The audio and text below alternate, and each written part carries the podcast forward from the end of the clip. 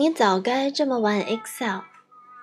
第四章，对号入座，玩转懒人三表。一份三表代表一个工作内容，工作内容可以很多变，但三表结构却始终如一。很多人会告诉你，表格类型应该按照职能或岗位进行划分，例如销售使用的表格、人力资源使用的表格、物流管理使用的表格、财务使用的表格等。但我认为，学习这些表格。只是学会了这张表那张表，还远远不叫做会做表，因为这样的分类方法并未触及表格的本质——数据。本章将从天下第一表的数据特性入手，让表格的分类回归到数据本身。只有这样，才能冲破职能和岗位的界限，掌握最根本的制表思路和方法。基于数据的某些特性以及表哥表姐们在日常工作中的普遍遭遇，我们将表格归纳为以下五类：有东西进出型、同一件事多次跟进型、汇总汇总表型、一行记录型，以及存放基础信息型。每一种类型的表格都有一个套餐。包含不同的数据特色、处理技巧和使用意义，五个套餐结合在一起，就是参圆会三表全景。第一节有东西进出行。说到进销存，你也许首先想到的是库存管理。事实上，它不只是库存管理的专有名词。任何事物的进出以及停留，都可以被看作是某种意义上的进销存。有东西进出是个啥？这个名字我想了很久，本打算用一些文绉绉的字眼，但最终还是决定用“有东西进出”，因为它最贴切，也最容易理解。如果按照传统的分类，销售明细表。采购明细表、办公用品领用表、库存管理表、现金日记账应该属于不同类型的表格，因为它们被用于不同的部门完成不同的工作。从数据内容来看，它们也没有任何交集。销售明细表关注经销商和产品数量，现金日记账则关注科目和金额。这就意味着，让一名出纳接手销售明细表会是一个糟糕的主意。有一件事需要提前确认：这里所提到的表格都是原数据表，应该符合天下第一表的设计规范。当我们说到办公用品领用表时，你的脑海中可不能浮现图一杠四所示的表格样式。标准的领用表应该如图四杠二所示，规范完整的记录日期、领用者、领用物品、领用数量等信息。可是，前面所说的几种表格真的不一样吗？为了弄清楚它们之间内在的联系，我们来看看表格中的原数据。在销售明细表中，记录了销售日期。销售产品、客户、销售数量等信息，如图四杠三。在现金日记账中，记录了日期、科目、摘要、金额等信息，如图四杠四。如果抛开每张表代表的不同意义，只关注数据特征、数据之间的联系以及表格所关心的结果。那么就不难发现，它们其实惊人的相似。相似点一：数据特征均由日期、一样东西、产品或科目、多少数量、销售数量、金额组成。相似点二：数据之间的联系均是在某日期有一样东西进来，在另一个日期有相同的东西出去，有销售就有采购，有收入就有支出。相似点三，表格所关心的结果均要计算进来的总和、出去的总和以及进出相抵的当前余额、可售产品数、可用金额。基于以上这些特点，我将这类表格。统称为有东西进出型，可以认为它们仅仅在具体的数据内容上有区别，而制表的思路和运用的技巧则完全相同，如图四杠五。不过，你现在所看到的这几张表还只是有东西进出型表格的雏形，并非最终成品。办公用品领用表和销售明细表都还只有东西往外出，尚欠缺往里进的部分，而现金日记账的数据记录方式仍然以纸质格式为参照，收入支出被分为两列记录。对于与财务相关的报表，我有一种看法，供大家参考。财务上使用的纸质文档都有固定的格式，如果是做纸质记录，一定要按照规范填写，因为这是财务准则，乱不得。但如果将数据记录在电子表格中，则最好按照 Excel 对数据结构的要求，也就是符合天下第一表样式，而非纸质样式。当然。这有两个前提：第一，表格中的数据并非为导入设定好格式的财务软件而准备；第二，表格并非为打印出与纸质文档格式相同的纸质报表而制作。当做好了这天下第一表，我们前期的基础数据录入才会变得更有意义。也才能正常发挥 Excel 的数据处理和分析功能，从而高效地得到各种需要的结果。否则，单是现金日记账的日期格式就能让 Excel 晕两天。如果硬要照着格式写，还得将金额分成 n 列记录，典型的吃力不讨好。如图四杠六。但并非所有有东西进去、有东西出来的事件都属于这一类型。判断的关键在于东西和流程是否相同。打个比方，一家工厂生产电子设备，输入的是各种零件，输出的是产品。数据特征和事件描述乍一看似乎很合乎有东西进出型，进来零件，出去产品。可由于零件与产品是两样不同的东西，不仅与之相关的数据涉及的字段不同，它们之间也不能直接做加减，并且不存在当前余额的概念，如图四杠七。所以，东西不同不能归类为有东西进出型，它应该被看作两件事情，用两份表格来体现。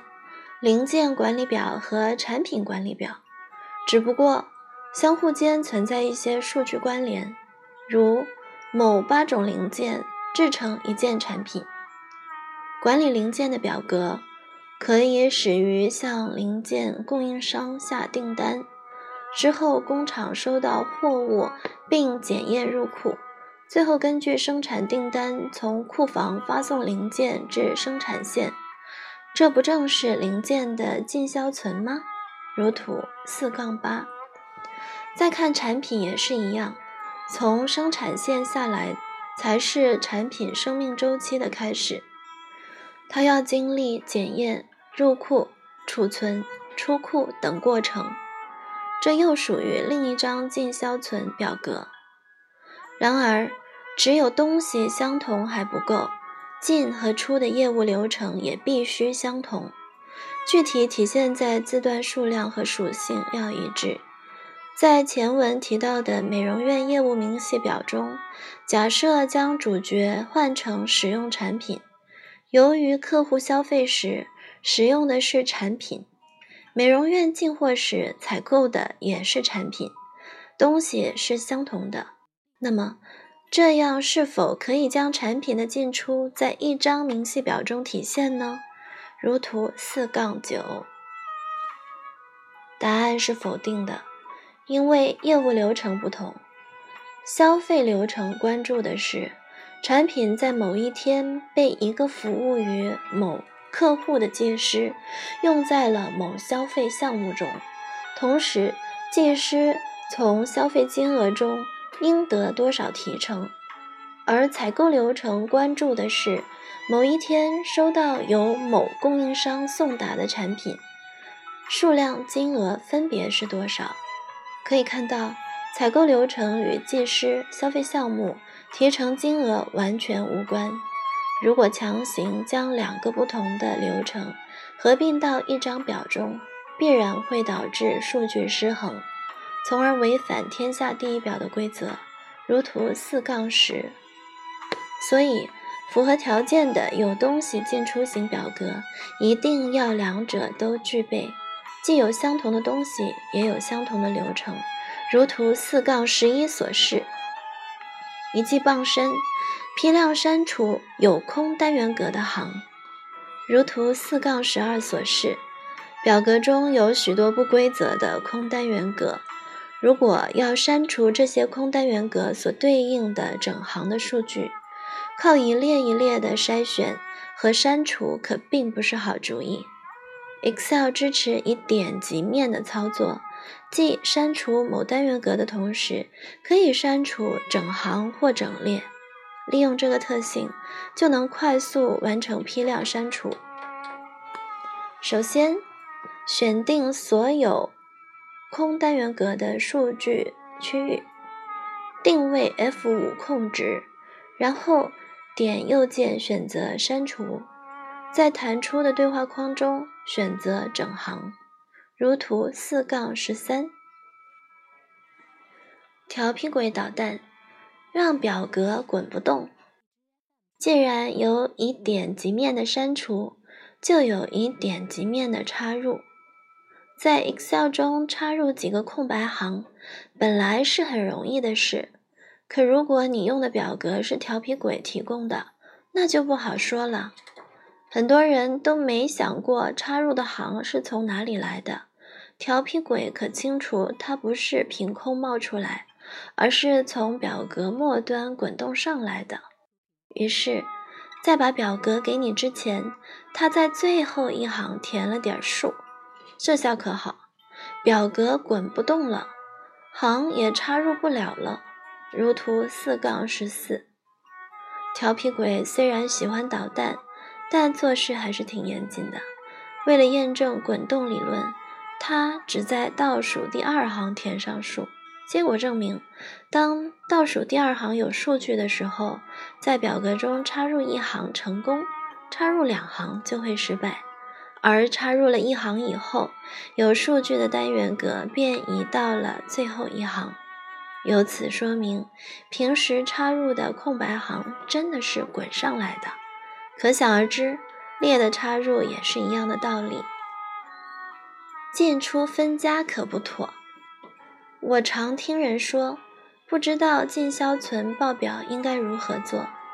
他们说的不是不知道如何设计，而是不知道如何方便的使用，尤其是初期、末期库存量的计算和计时库存的获取。事实上，恰恰是由于设计的不合理，才造成了使用上的困难。进销存报表经常被设计成三张表，一张叫进货明细表，一张叫出货明细表，一张叫库存表。如图四杠十五。这种看似合理的分工，可不是我们所说的三表结构，也不是最恰当的进销存数据管理方式。一个工作部中拥有三张原数据表，本身就与三表概念冲突。正是由于原数据被切割成了几个部分，才会导致数据处理的困难。不过，的确也有需要用到三张元数据表的时候，但那是对大公司而言。大公司各个部门的职能划分得很清晰，采购部门负责进货明细表，销售部门负责出货明细表，物流部门负责库存表。但你能看到，他们被当作三件事分别对待。这样的表格已经不是这里所说的进销存概念。大公司做进销存管理，一般都已经借助于企业系统了。但对于中小企业或者私人摊贩，如杂货铺，在系统不完善甚至没有系统的情况下，独自一人要做好进销存管理，就得在 Excel 表格的设计上下点功夫。否则，一旦设计出了问题，只能靠掌握更多的技巧。做看上去很炫，实际是多余的工作。说进销存和表格设计，似乎显得太专业，也太严肃。要说我们没见过好的设计，我看还真不是。标准的范本在生活中随处可见，从家庭记账到充值消费记录。凡是有东西进出的数据清单，都可以作为参考的对象。其中一个比较经典的范本，不光我们见过，我们的父辈也见过，甚至爷爷奶奶见的比我们还要多。不信，你看看这张存折，正是不折不扣、完美无瑕的进销存表样，如图四杠十六。系统中的设计也是一样，如图四杠十七。归根结底，把进和出的数据放在一张表中是设计这类表格的精髓，而它们的计算结果就是存。合并以后的原数据表是进销存，即有东西进出型表格的标准样式。除了共用原有的字段以外，通常还要添加一个代表状态进或出的字段，以示区分，如图四杠十八。Excel 有一个特性叫分手容易牵手难，相比从多处合并数据，把一个工作表的数据分成多个工作表更容易。只要有需求，一张表随时可以。变回独立的进货表和出货表。虽然这件事本身很简单，但我还是要介绍两种方法，其中涉及一个我们经常遇到的问题。分手方法一：筛选法。这是最常规的做法，先筛选数据，再复制粘贴到不同的工作表。筛选谁都会，但也有操作快慢之分。用鼠标找菜单就不如快捷键来的方便。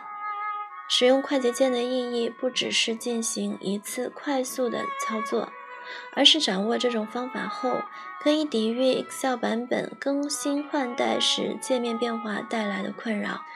因为在2007和2010版中，虽然界面发生了很大的变化，但仍保留了大量2003版的快捷键操作。也就是说，菜单会过时，而快捷键却能沿用。在键盘调用菜单功能最重要的按键是 Alt，它可以使光标进入菜单选项，然后只要按照功能按钮旁提示的字母依次敲击，就能实现对各种功能的调用，如图四杠十九，如。ALTER 加 D，FF 为自动筛选。如何筛选不是大问题，真正造成困扰的是将筛选后的数据复制粘贴到新的单元格区域。明明只复制了可见的数据，粘贴时隐藏的数据却会自动跑出来，如图四杠二十。这让很多人头疼不已。要解决这个问题，只需要在复制之前增加一步操作，那就是选中数据后按 Alt 加分号，定位可见单元格。由于准确地选定了看到的单元格，就能使复制与粘贴的数据保持一致。尽管筛选法是我们能想到的最直接的数据分离方法，大家对筛选和复制粘贴操作也很熟悉，但我并不推荐这种做法，因为它有两个问题：一是操作环节多。二是需要新建工作表，这样一来，不仅效率低下，还要做很多重复操作，严重影响心情。这种事懒人可不愿意做。下面介绍另一种方法，显然更适合完成这类任务。分手方法二：查看透视表明细法。我们其实可以利用数据透视表来分离元数据。要知道，透视表是允许查看汇总数据明细的。当双击汇总数时，Excel 会自动生成一张新的工作表，里面的数据正是获得该汇总数的明细数据。透视表很容易制作，通过拖拽字段，不到一分钟就能完成，剩下的只是双击一个个单元格而已。如图四杠二十一所示，这是由原数据变出来的汇总结果，B 五、B 六分别是出和进数量的总和。双击 B 五、B 六单元格，就能分别得到出和进的原数据，如图四杠二十二。采用这种方法，不仅操作便捷可靠。还符合元数据表的玩法，不破坏元数据。被分离出来的数据存放于新建的工作表中，每双击一次汇总数，都会有一份新的明细表产生，而且丝毫不影响三表核心元数据表。这里只是用进出举例，当需要分离的数据类型越多时。该方法的优势就越明显。懒人梦话：消极和积极的区别在于，消极的人常想这对我没啥用，而积极的人常想怎么才能让它为我所用。咬文嚼字，理清设计思路。看过了有东西进出行的基本规则，我们就来动手做一套这样的表格。为什么叫一套呢？因为这次做的不仅仅是元数据表，也包括参数表和分类汇总表。通过对一个案例的详细分解，我们一起来经历三表诞生的全过程。我选择的案例是办公用品管理表，没有叫它领用表，是因为要把它打造成。集进销存管理为一体的综合报表，这是极具代表性的有东西进出型表格，几乎囊括了这类表格所有的特性以及技术要求。只要会做办公用品管理表，就会做库存的进销存、销售的进销存等各种进销存报表。故事要从如图四杠二十三所示的反面案例说起。这是一张累死人不讨好的表格。每个工作表都是一张手工填制的汇总表，不但录入数据困难，对数据进行分析更加困难，耗时费力，全做了无用功。我们接下来要做的办公用品管理表，就是基于这份表格。首先，在心里确定完成这项任务只需要三张表。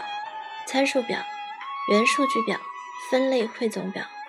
其次，由于购买和领用的东西以及流程相同，确定进和出的数据可以放在一张表中。然后，根据图四杠二十三，找出关键字段，排除汇总类的字段，如库存数量、季度购入、一季度等。留下与数据明细有关的，如分类、名称（括号产品大类）、型号、单位、单价、金额（括号购买金额、领取金额）。初选完成后，再根据购买或领取的流程，加入日期、购买、领取、数量、部门、姓名等相关字段。如图四杠二十四，选定字段名称以后，要将数据进行分类，确定哪些需要手工填写，哪些属于参数，可以做成有效性下拉选项或通过公式自动匹配。需要手工填写的只有数量、日期、单价，因为数据内容是随机的，产品大类、型号。购买斜杠领取部门以及姓名的数据列表几乎是固定不变的，属于参数。这些单元格应该用有效性控制，分类也属于参数，但应该通过公式自动匹配得到。购买金额、领取金额则应根据产品数量和单价而定。手工填写的部分不用考虑设置有效性，因为这种性质的表格通常是自用，自己小心点一般不会出错。用有效性控制的字段，普通的没什么好说，但产品大类与型号以及部门与姓名要特别设计，因为它们有父子关系。选定了某产品大类或部门后。对应的单元格应该提供相应的型号或姓名选项，如电池对应电池型号，综合部对应该部门的员工，如图四杠二十五。根据工作流程，有人来领办公用品，我们必须先确认是否有足够的库存，才能让他领走，没有就得及时购买。所以。提示当前库存是这类表格不可或缺的设计。当前库存应该紧挨着型号。数据的计算由公式完成，如图四杠二十六。再进一步考虑，可以为每种型号的用品设定最大最小库存量。一旦 Excel 察觉当前库存小于最小库存量，就自动发出补货提示，并根据最大库存量计算出需购买的数量。最后，考虑到每次购买相同的用品有可能价格不同，所以需要记录单价。该数据存在的意义是为了事后对采购成本进行分析，同时通过它还能得到购买的总金额。如图四杠二十八，领取金额本来应该与购买金额合为一列，但一来分析它的意义不大，二来为了让购买金额更加突出，所以在本例中将其与购买金额分两列记录。回顾以上对有东西进出行原数据表的设计，充分考虑了工作流程和管理目的。先要准确地告诉 Excel 这样东西的名字，数据有效性，然后获得它当前的库存公式，尤其在领取时才知道是否能满足领取需要。接下来确定状态，购买还是领取，数据有效性，并记录数量，手工填写，日期手工填写的记录被放在了后面。因为在领取时，如果前面判断库存不足，根本就走不到后面的环节。人员及所在部门数据有效性三大数据元素：时间、人物、事件之一，不可或缺。设计购买建议公式是提高工作效率、规避缺货风险的最佳途径。它将为负责人的工作提供指引。金额、手工或公式作为管理的延伸，成本分析通常也可以被考虑在内。设计好了原数据表，还要设计分类汇总表。分类汇总表的设计没有固定模式，是由分析需求决定的。但你应该放心，只要拥有好的元数据，无论借助数据透视表还是公式，都能变出各种各样的汇总表。如图四杠二十九，在下文中。我会详细介绍一个最常用于制作分类汇总表的函数。至于三表概念中的另一张表——参数表，一起来看看要怎么做。懒人梦话：三表结构并非限定只能有三张表，根据汇总需求的不同，分类汇总表可以有多个，但参数表通常只有一个。而原数据表只能有一个。默默无闻而又至关重要的参数，在三表结构中，原数据表记录过程，分类汇总表记录结果，参数表则为它们提供养分。所谓养分，就是可供它们调用的数据列表，或者体现数据关系的清单。这样讲可能不容易理解。咱们换个方式，如果你在网络上投过票，一定见过如图四杠三十所示的界面。当你投票给其中一个选项时，相当于做了一次数据录入，后台系统会记录某年某月某 ID 的网友选择了某选项，这就成为原数据表中的一条数据。由于每一位参与投票的人都应该看到相同的选项，所以这些名字早就由后台系统设计好了。这种为数据录入提供可选列表的数据就是参数。你会发现，在网络上投票与在表格中通过下拉选项录入的性质完全相同。于是，关于参数，你可以首先这样理解。凡是作为数据有效性来源的数据，均为参数。根据这个结论，办公用品管理表中的参数就是产品大类、型号、购买斜杠领取、部门、姓名等设置了有效性的字段所对应的数据列表。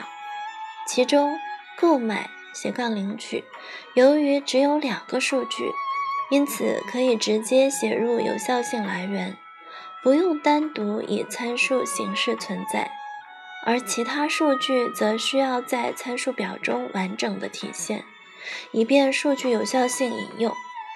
比较特别的是，产品大类和型号，以及部门和姓名，因为它们之间有从属关系。为了使添加、删除数据以及定义名称更方便，数据列表应该维持上下结构，如图四杠三十一，而非左右结构。更不能合并单元格，如图四杠三十二。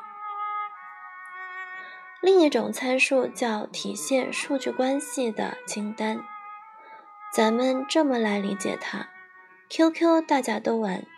当收到一个陌生号码发来的信息时，一般人的第一反应是看看他是什么人。怎么看呢？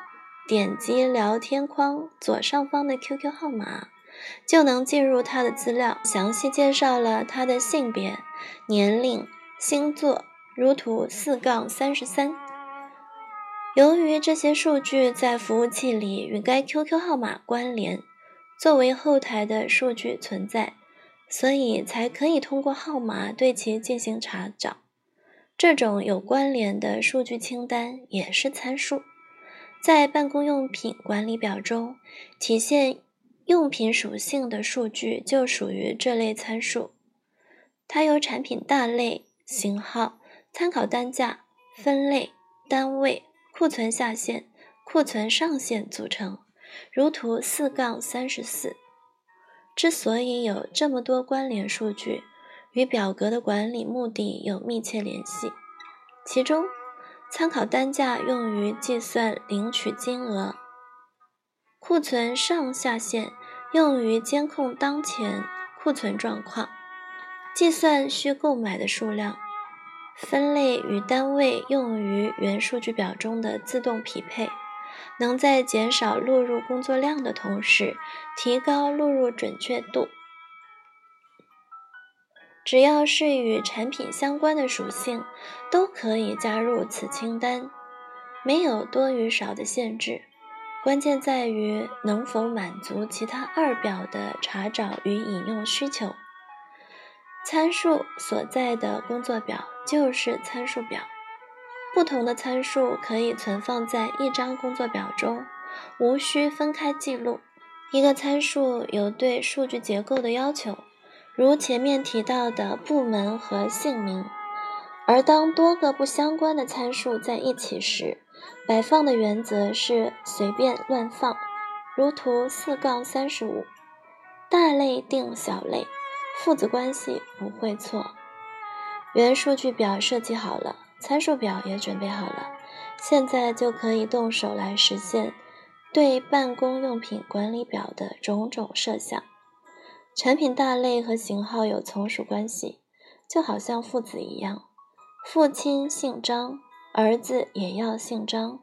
我们在录入的时候，如果产品大类选择了电池，就要规定型号只能在武警、七井、一井中进行选择。部门和姓名的录入也是一样，我们把这种技巧称为二级数据有效性。实现二级数据有效性有两种方法，一种是借助 offset、match、counter 等函数写很长的公式，对有从属关系的数据进行动态引用；另外一种是借助 indirect 函数和名称，对固定位置的数据进行引用。前者在讲嵌套函数时稍微提过一下，它的优势在于，当电池型号增加或减少时，有效性选项可以随之变化，是一劳永逸的做法。劣势在于公式稍显复杂，操作有一定的难度，初学者或函数基础较差的用户很难独立完成。而后者是更多人可以使用的方法，它的优势在于简单易懂、好上手；劣势在于当二级数据有增减时，需要重新定义名称。不过这并无大碍，所以我们选择第二种方法。首先，对产品大类和型号批量定义名称，如图四杠三十六。和图四杠三十七，然后在型号列第二单元格设置数据有效性，允许类型选择序列，在来源处写等于 indirect（ 括号 C 二反括号），如图四杠三十八。仅此两步，就完成了二级数据有效性的设置。原数据表中型号列的可选数据将由对应的产品大类来决定，确保了录入的准确性和效率。如图四杠三十九。二级数据有效性的原理其实很简单，关键要看懂 indirect 函数。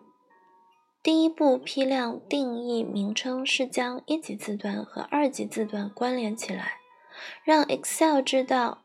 五井、七井、一井统称为电池。第二步是为 D 列设置下拉选项的来源。如果单独使用名称，在来源处写等于电池，也能引用到二级数据。但由于 C 列的一级数据会发生变化，所以不能直接使用某个固定的名称，必须引用。C 列的文本作为名称，你可能会想，那来源写等于 C 二不就好了吗？当 C 二为电池时，就相当于等于电池，也就引用到了二级数据。可事实并非如此。如果只写等于 C 二，第二的选项就只有电池，因为 Excel 将它视为了文本，而非名称。引入 indirect 函数，才能将文本转换为名称，实现当 C2 为电池时，就相当于等于电池的设想。indirect 是一个看似简单，实则复杂的函数，在这里我们将它理解为看透参数的下一层。在该案例中，C2 作为 indirect 函数。